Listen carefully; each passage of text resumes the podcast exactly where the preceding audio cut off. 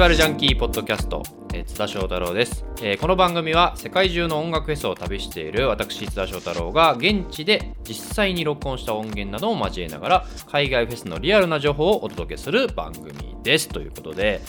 えー前回はコーチェラを特集して、えーもう40分ぐらいちょっと喋りすぎてしまったんですけど、えー今回はちょっと時期的にもこのフェスがいいんじゃないとかっていうことで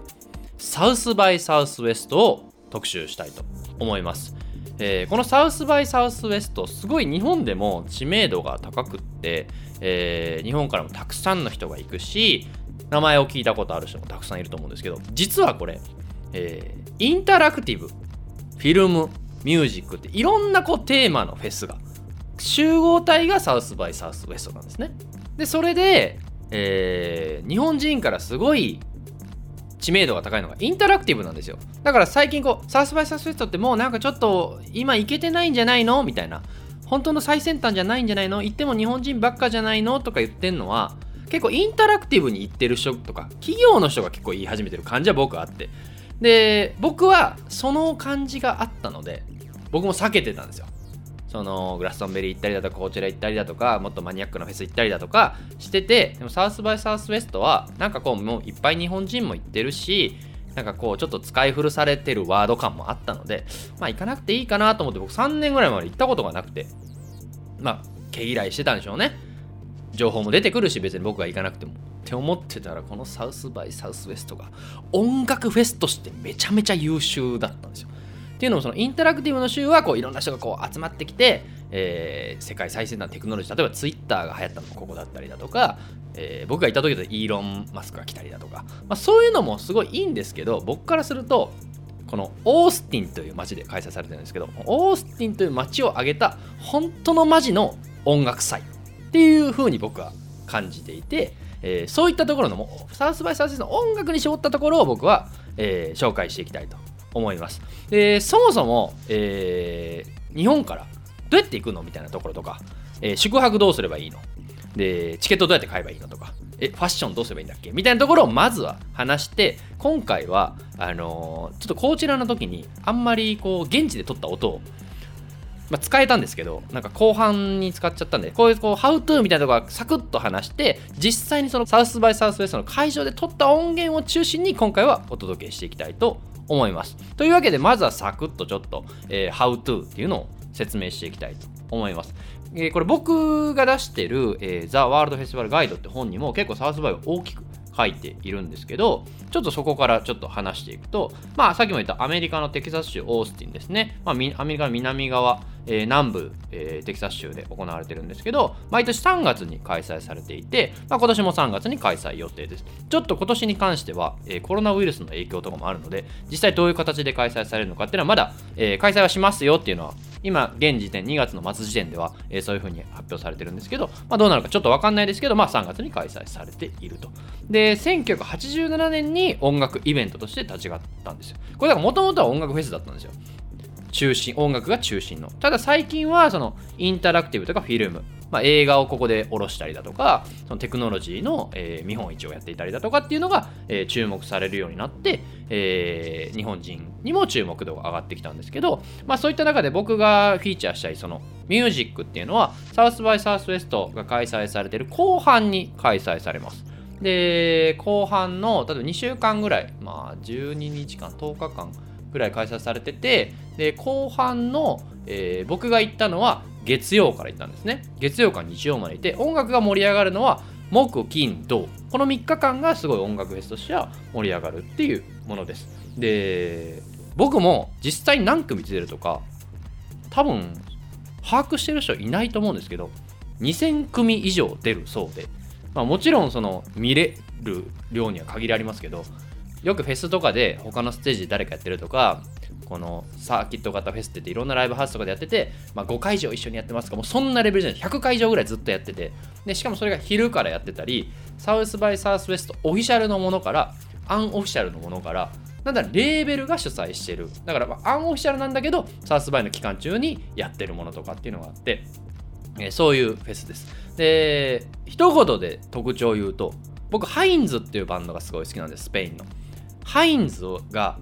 僕が行った年は1週間に14回ライブしまし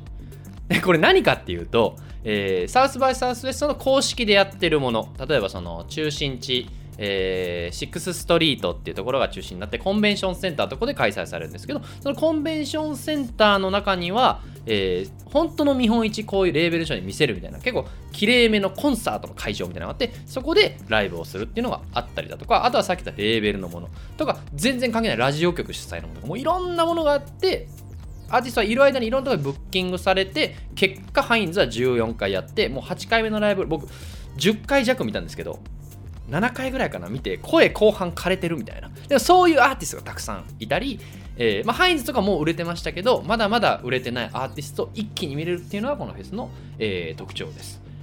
でじゃあチケットの買い方からちょっと説明しいきましょうかね。実際に行くってなって。でインタラクティブとかの話だと結構あのウェブとかでも出てくるので音楽に限った話をしていきたいと思います。そうなった場合は、えー、サウスバイサウスウェストでちょっと特徴があってリストバンドとかって言わずにバッジって言うんですよ。チケットのこと。これ何かっていうと、えー、まあ、首からぶら下げて、えー、顔写真付きで、えー、このバッジを見せたら会場に入れるみたいな。でそれがプラチナバッジっていうのとゴールドバッジっていうのとインタラクティブバッジっていうのとミュージックバッジっていうのがあります。この上のゴールドとかプラチナっていうのは、えー、ちょっと高くなるんですけど例えばフィルムに入れるとか、えー、フィルムのショーにも入れたりでプラチナだと多分全部入るね。インタラクティブのこの公演とかも全部入れる。ただミュージックのバッジだけ買えばミュージックのそのベニューとかに入れるってものでこれでも早割で買っても625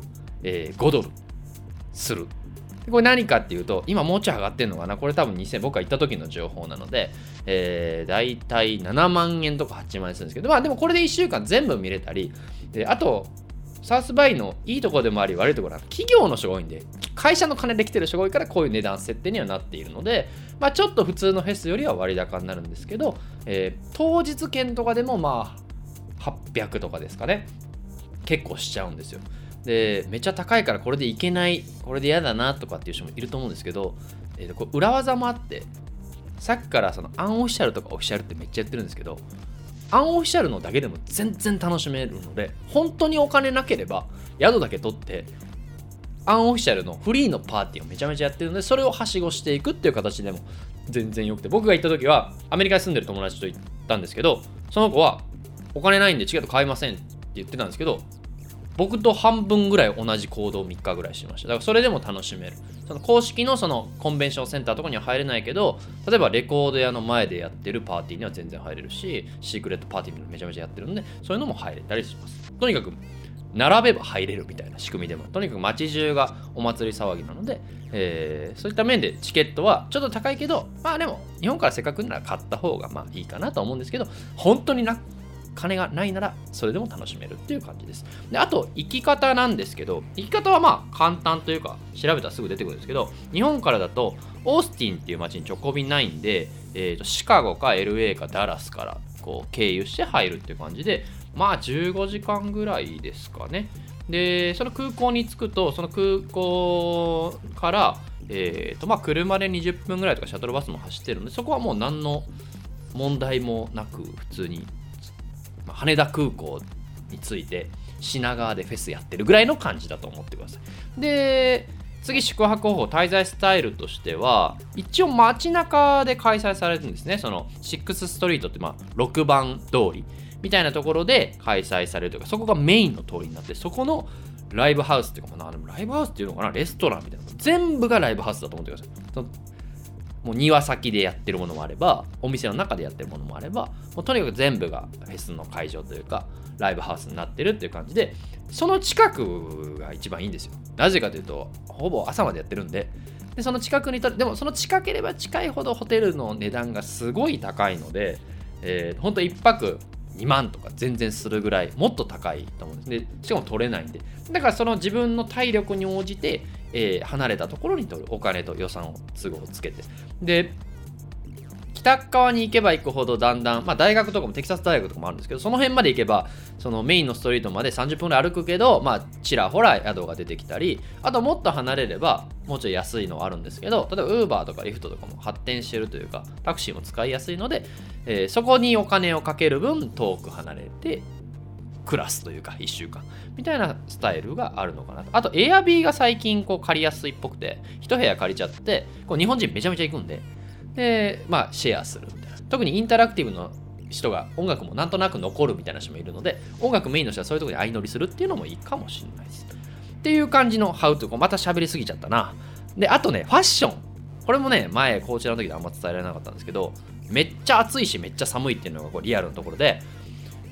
こうずっと毎年サウスバイに行ってる人に聞いたら雪降った年もあるらしいみたいな。ただ僕が行った年は31度まで上がりました。だからそういう幅があるのでで僕の行った年でも夜は長袖じゃないとダメみたいなのもあるので、えー、まあ寒暖両方の対策をした服を着ていった方がまあちょっとねテキサスの人肌がバグってるのかずっと半袖の人とかもいますけど日本人はやっぱ長袖も持っていった上で、えー、昼間は日差しも強いので半袖とかサングラス忘れないとかそういった夏フェススタイルでまあ行ってもいいかなっていうふうに思っています。でまあこういうところでちょっと音源聞いてもらいましょうかね。どんな感じで実際じゃあ到着してから楽しんだのかっていうのをちょっとじゃあ聞いてみようと思います。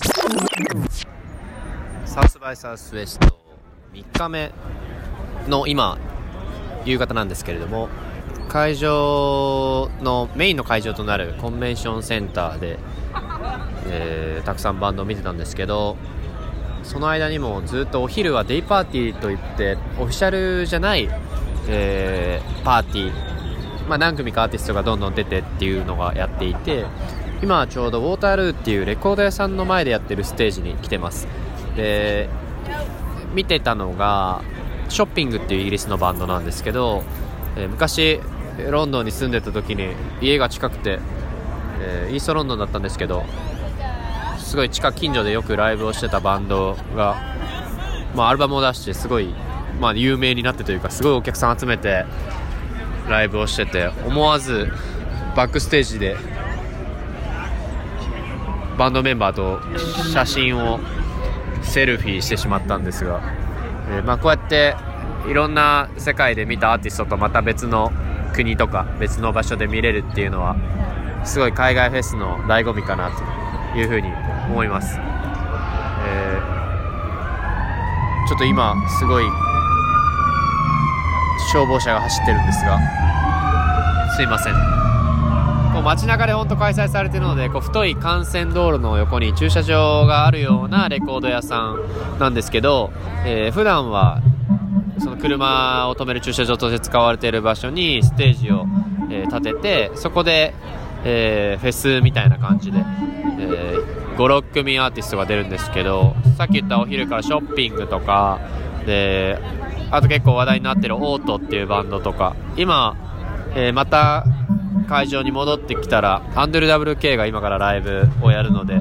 ちょっと見ようかな。今サウンドチェック中なんですけどそれを見ようかなと思ってます、まあ、こういう風に昼間はこういろんなところでこうタイムテーブルがオフィシャルに公表されなくて本当今日だと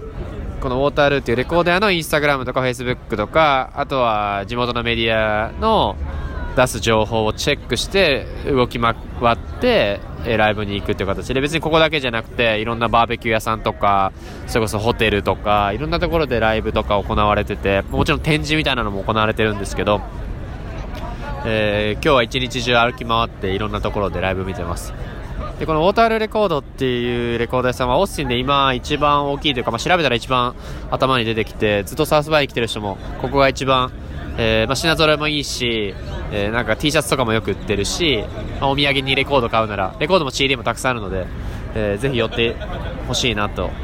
えー、オースティンの地元のバンドのコーナーとかもあるので、まあ、そういうところを中心に見たらもう全然知らないんですけど結構いいバンドがたくさんいて。まあ、そういう楽しみ方も、まあ、都会の都市型のフェスなので、えー、あるかなというふうに思います。えという感じで、これ、参加した時は2018年だから今が2年前ですね。えー、2年前の、まあ、アーティストの話なので、ちょっと新婦情報とかとはちょっとずれてくるかもしれないんですけど、えー、このさっき話に出てきたこのウォータールーレコードっていうのこれ絶対言ってほしくて、よくこの世界で言っとくべきレコード何選みたいなのって海外の情報サイトとかでもよく出てくるんですけど、絶対選ばれるこのテキサス名物みたいな、えー、レコード屋さんで、で、さっき中でも話しました本当にテキサスのバンドが結構特集されてるコーナーがあったりだとかテキサスってめちゃめちゃフェスも多いんですよ。特にオースティンオースティンシティリミッツっていうのが10月にそのグッズが売っていたりだとかあとはレビテーション結構サイケ系のイベントも多いのでそういうこうレコードとかも結構多いのでぜひぜひ立ち寄ってライブも見て、えー、CD も買ってで僕はもうステッカーまで買って帰りましたけどであとねバッグとかもあるんですよ。トートバッグとかかわいあのアメリカなのにイギリスの地下鉄のマークのウォータールーみたいな、なんかその辺はなんか若干コンセプトブレてるのかなと思うんですけど、まあ、そういうのがステッカーとかも可愛いので、ぜひぜひ、えー、買っていっていただけたらなと思います。えー、そういう感じでこう街中がいろいろこうスポットになっている。例えば、このウォータールーレコードの前に、あのー、有名なオーガニックのスーパーマーケットのホールフーズってあるじゃないですか。今だと思うヨーロッパにも展開されてるえー、ホールフーズの本店があるんですよ。で、全然音楽関係ないじゃないですか。例えばレコード屋はまあ、とか、レストランはまあまあ、バーでやるのもまあは、わからんでもないけど、ホールフーズってスーパーなで、その屋上でフェスの1個会場としてやって、それは小さい会場なんですけどそこでやっていてそこであ思い出したもうこれも話したいわ。カラーズっていうバンドがそこでやってたんですよライブ。でこれが夫婦でやってる、えー、ドラムとボーカルだけっていうバンドがいてもうその人たちが本当にかっこよくてタップダンスみたいなのをしながら立ってドラムを叩く女性がいてもともとこのバンドというかこのデュオはえー、He is my brother, she is my sister っていう6人組かな？のロサンゼルス出身の5人ですかね、えー、バンドだったんですよ。このバンドがめちゃめちゃ好きで、でも解散してしまって、おそらくの解散の理由は、このロブ・カラー、後にカラーズになる、えー、ロブ・カラーっていうフロントマンがバンドメンバーに多分手を出して夫婦になり2人で始めて。これ怪しいじゃないですか。このパターンって みんなでやればいいのになんか別になってるってことはこれ何かあったのかなと思うんですけどこのバンドのそのデュオを初めて見れたりだとかそういうこう全然スポットライト当たってないけど本当に質のいい音楽っていうのを見れる。だから僕が初めサウスバイにこう思っていた印象なんかもう売れ線になっちゃって素人じゃないけど新人あんま掘るのとかも微妙なのかなと思ったら全然違うくてもう毎日が発見。もう音楽フェスとしてもうマジで優秀そのなんだろうなコーチェラとかグラストンベリーとかレディングとか例えばトゥモロランとか新人ステージってあるんですよ。それが街中全部だと思ってくださいそれぐらいの、えー、イメージのフェスです。でこういうふうにいろんなアーティストを僕が見た感動したとか、まあ、今年サウスバイ出るとかいろんな合わせてサウスバイっぽいプレイリストみたいなのをちょっと作ろうかなと思ってて、え、これはそうだな宿からこうサウスバイで会場まで結構歩いたりするんで、そういう移動中に聴けるようなサウスバイっぽいちょっとプレイリストを自分の中で作ってみようと思うので、ぜひぜひ聴いてみてください。この He's My Brother, She's My Sister はもう存在してませんけど、これも楽曲として入れたいと思うので、ぜひぜひ聴いてみてください。まあ、そんな感じでこう日々こう毎日ですねもう音楽のシャワーを浴びながら遊びまくってるわけですけど昼間ももうもちろん楽しいんです。よ朝起きた瞬間からそのデイパーティーがやっていてオフィシャルのものとかアンオフィシャルのものを時間を組み合わせてさっき言ったようにインスタで見てとか、アプリで見てとか、新聞で見てとか、それこそ。そういうもう情報戦なんですけど、夜はもう僕は流れ、流れるままに、あの楽しそうなとこに行くっていうスタンスをやってて、こうちょっと夜遊びどんな感じでしてたかっていうのをちょっと、またこれも音源があるので、ちょっと聞いてみたいと思います。今はサウスバイサウスウエスト木曜日の夜なんですけど、えー、フェス自体は音楽は、まあ、水曜日がメイン、まあ、メインというか月曜日からライブやってるんですけど、まあ、水曜日ぐらいからだんだん人が増えてきて、まあ、今日木曜日はもうかなり、えー、いろんなところでライブ行われて人の数もすごい増えてきたんですけどで夜は、えー、公式の、えー、ライブがたくさん行われて今その会場に向かって歩いているところなんですけどもうこの一番メインの通りのシックスストリートを歩いているともうあちこちでライブしていてもうこうやって音が漏れ聞こえてくるんですけどこうお店の、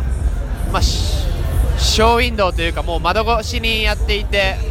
もういろんなジャンルのライブがもう把握できないぐらいのライブが繰り広げられています。今だいたい9時半ぐらいなんですけど夜はだいたい8時ぐらいからメジャーなアーティストが動き始めて、まあ、深夜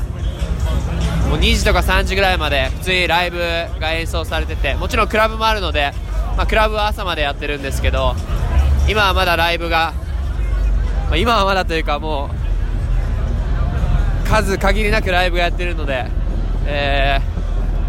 ー、バンドがやってる時間はバンドを楽しみに行きたいと思ってるんですけど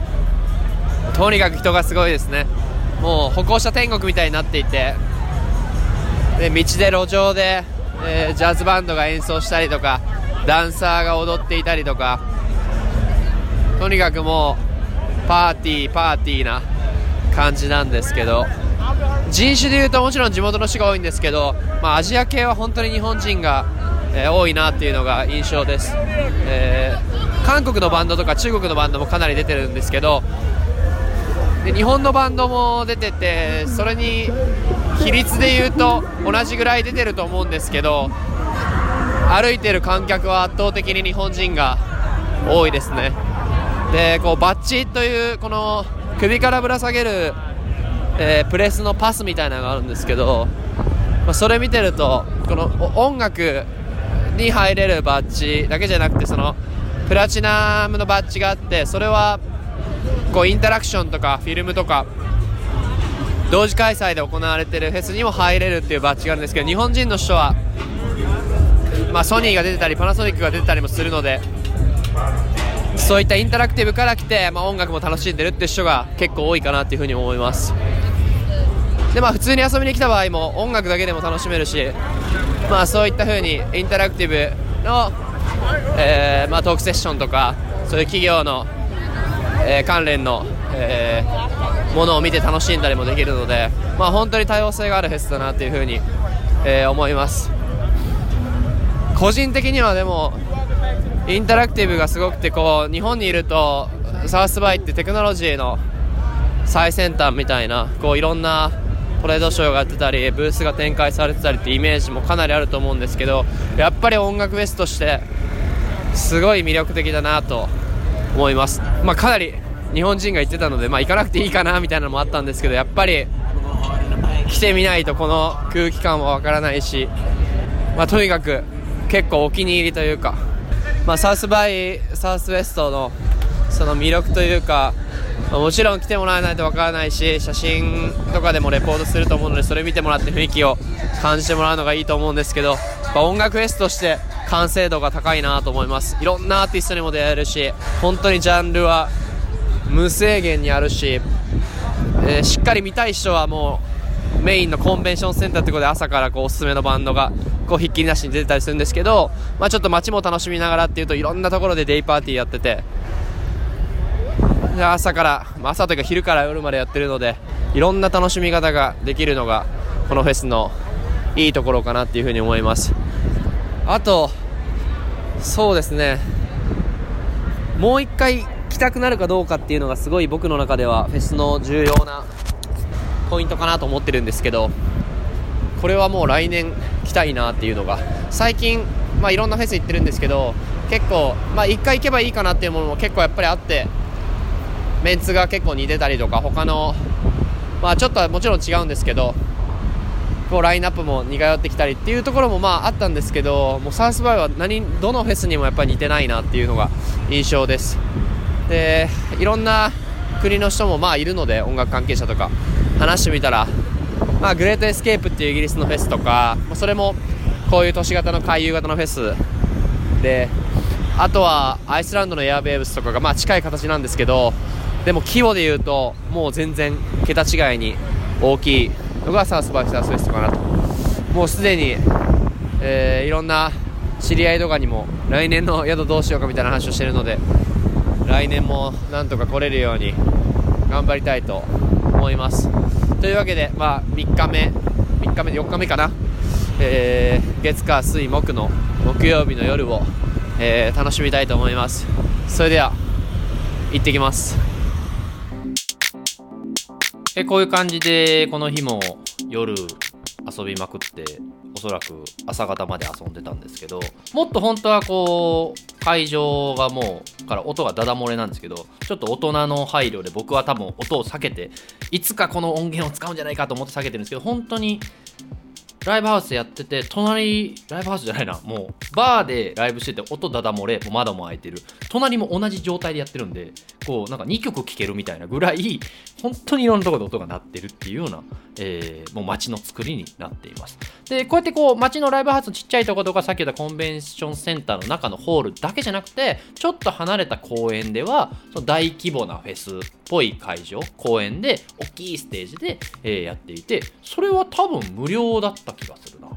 そこはバッチなくてもおそらく入ってももちろん年によっては変わるかもしれないんですけど、えーまあ、少なくてもあの見れる位置で無料で見れるっていうのはあります。もしかしたら会場チェックしてたかな多分チェックしてなかったと思うんですけど、まあそういった大きい会場もあるので、えー、まあアーティストによってはそういうのを見ればいいかなと。ただ、そういうちょっと離れたとこに行くとですね、その近い会場だとはしごができるんですけど、1個行くと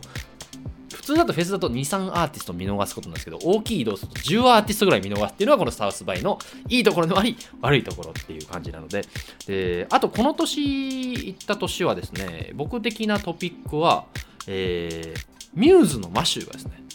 ビートルズのコピーバンドをやって、それのお披露目をやったんですよ。で、そのお披露目をやった会場っていうのが、僕すごいおすすめの、えー、行く前にサウスバイオタクの人に教えてもらったスタップスっていうバーベキュー屋さんがあるんですけどそこの中庭がフェスの会場になっていてそこは公式のイベントもやるし非公式のイベントもやるのでバッジがなくても入れるタイミングもあるしバッジがないと入れないタイミングもあるんですけどそこでミューズのマシューのバンドをやるっていうんですごい見に行ったんですけど情報戦なんですよ。だからやるっていうことも知らない人がほとんどなんです。なんで並んでるのか分かんないけど並んでるみたいな。で僕はなんとなくそれをウェブで調べて今なんかマッシュがやるらしいみたいになってお店がやっとアナウンスして並び始めてで入れて僕4列目ぐらいで見れたんですけどだからそういう情報さえしっかり握ってれば、えー、しっかり見れたりする。でこの年のさっきのいろんなアーティスト信じ見れますよって言ったんですけど良かったのは僕ここで2018年のだから頭にステラ・ドネリー見てるんです。それがやっぱ2019年のフジロックですごい話題になったりする。やっぱ1年半ぐらい早いというかで、もう一つ面白い。あ、スーパーオーガニズムもここでライブを何度も見ましたね。で、何度もライブをやってくれる、さっきのハインズの十何回という、スーパーオーガニズムも、まあ僕だ、僕が見ただけでも3、4回見れたので、もっと10回ぐらいやってんじゃないですかね。っていう風にこう、期待のバンドは7本とか8本ライブやってるので、見逃してもだんだん口コミで、あのバンド良かったよとか、あのライブ良かったよとかっていうのが来るので、そういうのを見逃さないようにしてほしいなと思います。あともう一つ、この年はですね、ルーツってバンドあるじゃないですか。バンドじゃないな、ヒップホップの。ルーツが僕大好きなんですけど、ルーツ with friend みたいな、そういうこう、アーティストが主催するパーティーみたいなのもあって、それが僕の中では結構メイン。それが金曜の夜とかだったのかな。もうそれに合わせてこう体調整えていってるんですけど、会場の前まで行ったら、中止だ危ない逃げろみたいになって、何々ってなったら、当時、あの、多分ルーツのこと嫌いだったのかな誰かが。爆破予告が入ったんですよ。でテロの予告がルーツのとこに入ってなんかヒップホップっぽいなみたいな。でもそれ後々なんかその若者がなんかまあ見に来たかったけど行けないかなんかで捕まったかなんかだったんですけどそういうこうアメリカならではじゃないですけどちょっとでもテロの状態が入ると全部なくなるみたいなことがあったりもするのでまあそういうこうちょっと事件とも隣り合わせだったりもするのでそういう単にアーティストの情報をキャッチするんじゃなくてそのオフィシャルのアプリとかをダウンロードしてれば危険何かありましたよとかえー、人多すぎてここもう会場なしにしましたと。結構あるんですよ。アプリだと赤色が出るともう今入れませんとか。黄色だともう早く入んないともう来ても入れませんよみたいな。結構あるのでそういうのはテクノロジーというか、えー、アプリとか SNS とか駆使して、えー、情報収集してください。そんな感じですね、えー、ということでまあもう1週間音楽を浴び続ける、まあ、もちろんフェスティバルっていう文化自体がもう、まあ、音楽と密接に関わっててもうずっと音楽を朝から晩まで楽しめるってなるんですけどサウスバイはね本当にねこう一歩抜けてる感じがあってこのフェスティバルをジャンキーしてる僕にとってもかなり音楽を楽しめるフェスとして、えー、皆さんにおすすめしたいと思います。これ僕、過去の僕のように、まあサウスバイって別に行かなくてもいいんじゃんとかもう流行っちゃってるでしょって思うかもしれないですけど、音楽部門に関してはめちゃめちゃ面白いんで、今行くとさらに面白いかも。ということで、えー、今年は開催されることをまあ祈ってますけど、えー、ちょっと僕はコロナの影響もあって今年は行けなそうなんですが、えー、また来年とかには行けるようにしたいと思います。あともう一つ、えー、知り合いからはこういうこと話してくれみたいなことはちょっと言われたりもするんですけど、一般の方とか聞いてくださってるもうあなた様からですねここんなこと話してくれとかこれわかんねえとかこのフェス取り上げろみたいなのをとかあと感想とかもちょっと欲しいのでもしよろしければハッシュタグ FJ フェスティバルジャンキーですね。FJ ポッドキャストで、えー、投稿していただければ、まあ、Twitter なり、まあ、インスタでもいいんですけど、えー、僕が、えー、それを情報拾ってですねそれについて喋ったりもしたいと思うので、まあ面白かったでも面白くなかったでも、まあ多分ですね、これこうするとハッシュタグで検索できるんで、全然誰も聞いてねえじゃねえかっていうのをバレちゃうかもしれないですけど、まあできる限り聞いてくださった方は何か、えー、感想なり言っていただけると幸いです。というわけで今回はですね、サウスバイサウスウェストを特集しましたけど、まあこういう形で現地で撮った音源も交えながら、えー、いろんなフェスのことを紹介していきたいと思います。えー、それではまたどこかのフェスでお会いしましょう。さようなら。